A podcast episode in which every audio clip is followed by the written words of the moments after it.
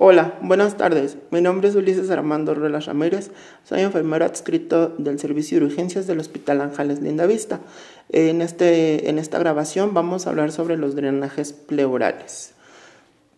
Se sabe que hasta hace pocos años se utilizaba un sistema de frasco de vidrio y que el sistema de válvula de dirección única o comúnmente llamada válvula de Heimlich eran poco conocidos en ese entonces el sistema de succión, sin embargo la distribución de sistemas comerciales de drenajes torácicos han hecho que su manejo sea abrumador para los pacientes y los errores de manejo sean más comunes.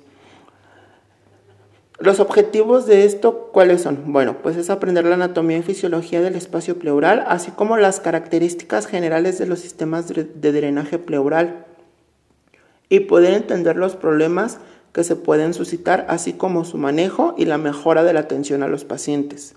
Para esto, bueno, podemos hablar un poco de la historia, en donde se le atribuye a Hipócrates tras ser el primero en describir el drenaje pleural, quien en ese momento utilizara tubos metálicos y cauterios, realizando una incisión para la mejora de empiemas. Bueno, cabe mencionar que un empiema pues es la acumulación de pus. Posterior a estos procedimientos, que consistían en la inserción de varias costillas, un drenaje abierto del espacio pleurocomprometido. Fue en el año 1980 en donde en Inglaterra se inicia con el nuevo concepto de drenaje cerrado.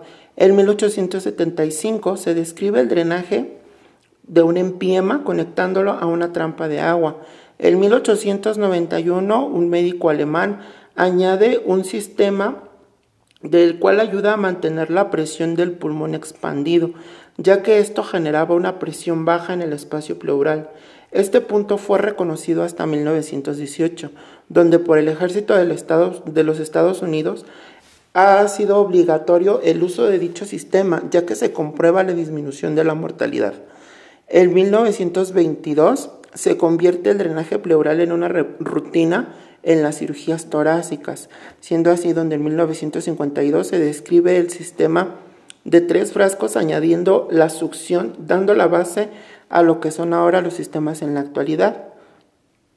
Una vez concluido un poco, una vez concluido un poco de esto, bueno, pasamos al siguiente punto, que es donde vamos a aprender la fisiología del espacio pleural. Tenemos que la pleura es una capa fina y delgada de tejido mesotelial y se encuentra dividido en dos, que son parietal. Esta es la que recubre la superficie interna de las costillas, el diafragma, el mediastino.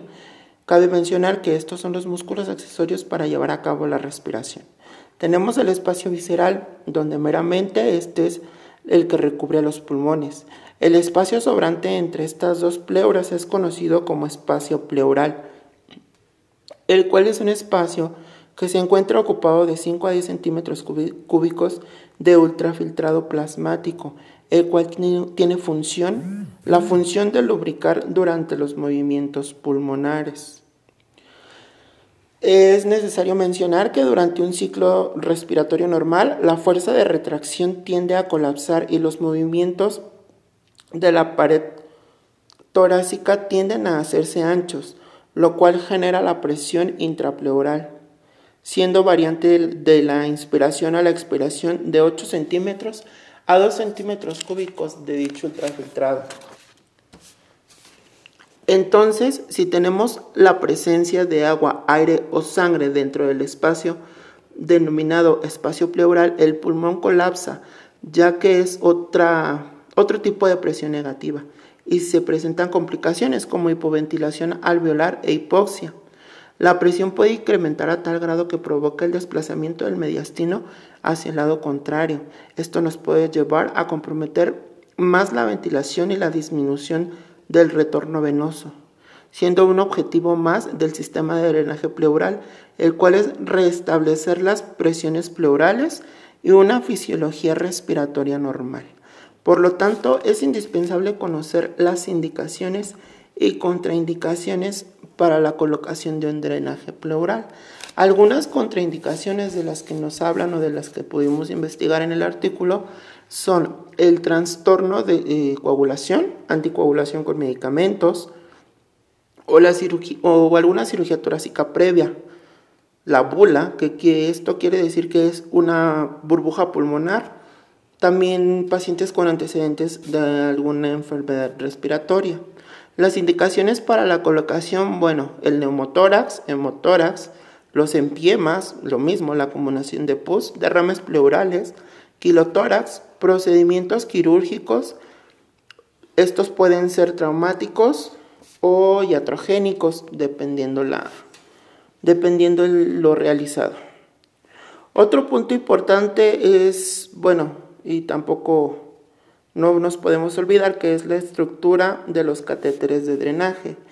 Estos catéteres, como bien lo mencionaba en el artículo, han tenido su propia evolución, empezando por los descritos anteriormente, los cuales eran de, de metal. Bueno, ahorita tenemos que se fabricaban de caucho de goma de la India, así como los de caucho rojo, los cuales fueron utilizados hasta los años 1920. En 1961 hicieron, los, hicieron su aparición los de plástico por la empresa Sherwood Medical. En los años 70 los tubos de tórax se fabricaban con un diámetro de 6 a 40, de 60 a 40 French, siendo las más populares de entre los calibres de 28, 32 y 33, 36. Esto pues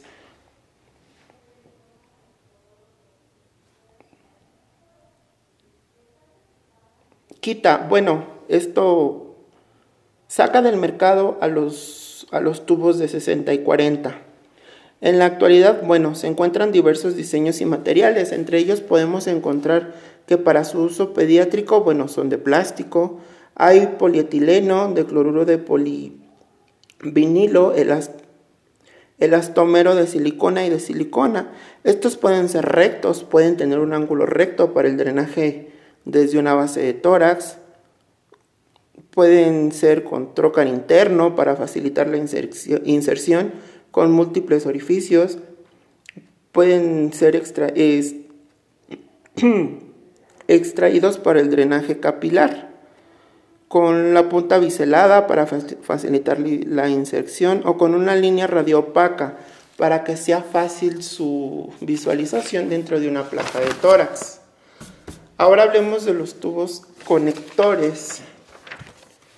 Los tubos conectores, bueno, cabe mencionar que estos son fabricados de plástico de látex con terminación en embudo, son escalonados, ya que evitan la desconexión del sistema recolector al tubo de tórax. Es indispensable que sean transparentes para poder visualizar el líquido extraído y en caso de formarse coágulos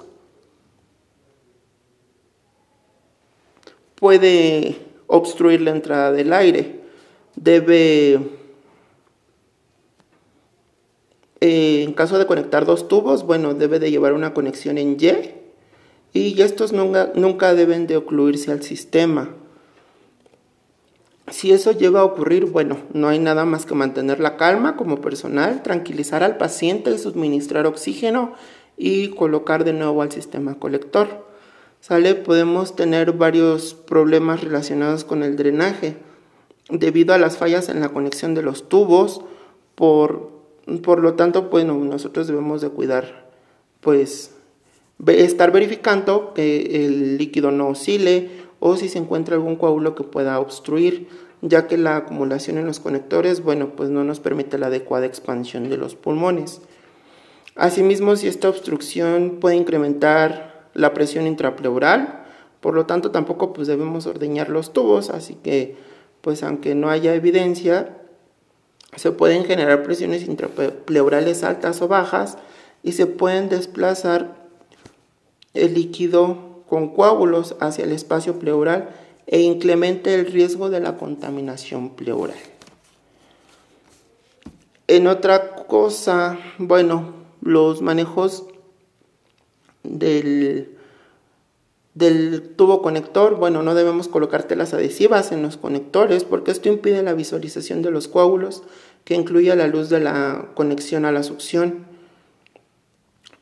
la cual, bueno, pues esta conexión nos permite la entrada de aire al sistema. Existen dos tipos de, drenajes que son los activos y los pasivos. tenemos que el activo es manual. Este cuenta con una válvula de presión dentro del sistema que funciona con 2 cc de agua, esto es presión positiva, y la de presión negativa que presiona con menos 40 centímetros cúbicos de agua. Este cuenta con, con puertos para la toma de muestras, así como mangueras conectoras y conexiones para una o dos o más mangueras, medidores de fuga de aire y válvulas reguladoras de presión negativa. Los pasivos, bueno, esto consta de, son de una sola vía, la cual permite la entrada y la salida de, de líquido durante la expiración, evita la entrada de aire durante la inspiración, estos sistemas son simples, son suficientes para drenar el espacio pleural y restablecer la fisiología pleural pues en todos los pacientes o si no en su mayoría. Entre los diversos tipos, bueno, pues hay el de válvula de Heimlich, el cual es un sistema básico, es una válvula indireccional de látex de recubierta con una recámara plástica que, se, que tiene contacto con el medio exterior y con una manguera pequeña para conectar el tubo, el tubo tórax al medio exterior. O tiene un reservorio y esta resulta muy útil para el manejo de pacientes ambulatorio. En esta última, bueno, pues como, como mismo nos menciona, para los pacientes ambulatorios, bueno, es un manejo sencillo pacientes que van a estar con poca estancia hospitalaria o que van a tener poco tiempo el, tubo. Los drenajes con sello de agua o con, con una y con dos botellas. Bueno, es importante conocer muy bien este tipo de sistemas porque es la forma más común para drenar el espacio torácico. Los puntos fundamentales son, bueno, utilizar una botella con tapa hermética y dos tubos de diámetro. El diámetro del primer tubo debe ser una vigésima parte del de la botella. Su longitud nos permite que sobresalga la tapa hermética donde se conecta la manguera, a la manguera de conexión al tubo de tórax y en su parte inferior debe contar con 2 centímetros de debajo del nivel del agua. Esto se conoce normalmente, bueno, como comúnmente los conocemos, el sello de agua. De esta manera, bueno, se genera presión intrapleural de menos de 20 centímetros cúbicos de agua para evitar el ingreso de aire a través de los tubos de drenaje. El segundo de los tubos es un dispositivo de desfogue que también atraviesa la tapa hermética. Este es más corto y no está, este no se encuentra sumergido en el agua, por lo que permite que el aire sea extraído del espacio pleural sin problema. En el sistema de dos botellas, bueno, es la, primera funciona como un reservorio. Una se conecta al tubo de tórax y la otra al sello de agua. Y bueno, esta permite reconectar el líquido del espacio pleural sin afectar el sello de agua. Cuando se utiliza una sola botella, bueno, es importante mantener el nivel del sello de agua sobre los 2 centímetros cúbicos, pues si este nivel disminuye, se corre el riesgo de que ingrese aire al sistema del espacio pleural. Y bueno, para finalizar, hablemos un poco del retiro. Este es un tema muy controversial, pero pues se, debe, se deben tomar en cuenta los siguientes puntos, que son la producción del tubo debe de ser menor a 200 mililitros en 24 horas. No debe haber fuga de aires por, lo, por el drenaje. La, se tiene que realizar una radiografía de tórax previa y la radiografía debe mostrar un pulmón completamente expandido y bueno, hay que verificar también que no haya fístulas alveo, alveolopleurales o broncopleurales. Y bueno, pues para concluir únicamente, pues con esto podemos darnos cuenta que el sistema de drenaje pleural es un dispositivo de importancia en la cirugía de tórax y trauma, por lo cual debemos tener el conocimiento de las funciones del manejo para un mejor cuidado y tratamiento. Gracias.